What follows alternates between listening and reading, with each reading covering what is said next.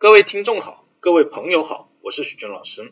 关注许军老师，人生因你我而更美好。现在疫情已经得到了控制，许多的公司呢都开始上班了。复工以后，我发现很多人会担心自己会不会失业。这主要是由于这几年的经济情况呢不怎么好，企业受到的压力呢也很大。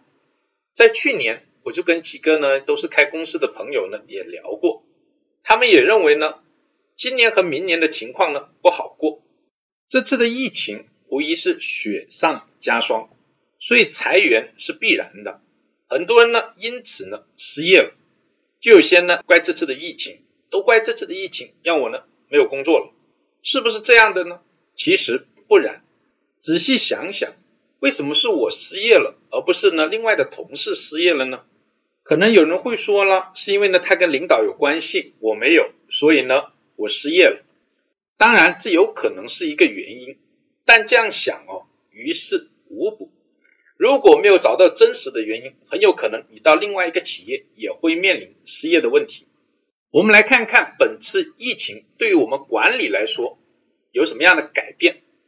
由于担心公司来公司上班有交叉感染的问题，所以我们这次呢主要采用了线上办公或者是轮岗办公的方法，工作呢都到线上去完成，通过线上来沟通来呢协调，或者是呢来公司的就几个人，今天这几个，明天那几个，就是不要大规模的聚集在公司里。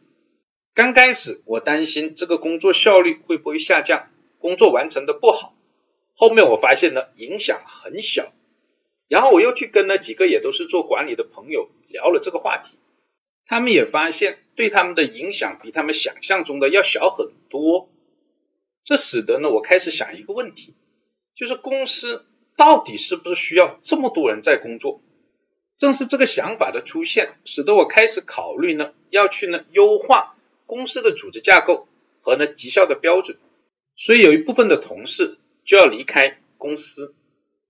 讲到这里，相信很多人都听出来了，真正让你失业的哦，不是这次的疫情，而是管理技术和方法的进步。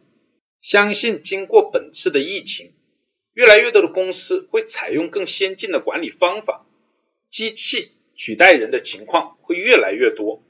面临这样的变化，与其在这里抱怨，在这里怨天尤人，不如呢花更多的时间去学习这些先进的方法、先进的技术，使自己跟上这个时代发展的步伐，这才是真正的解决问题的方法。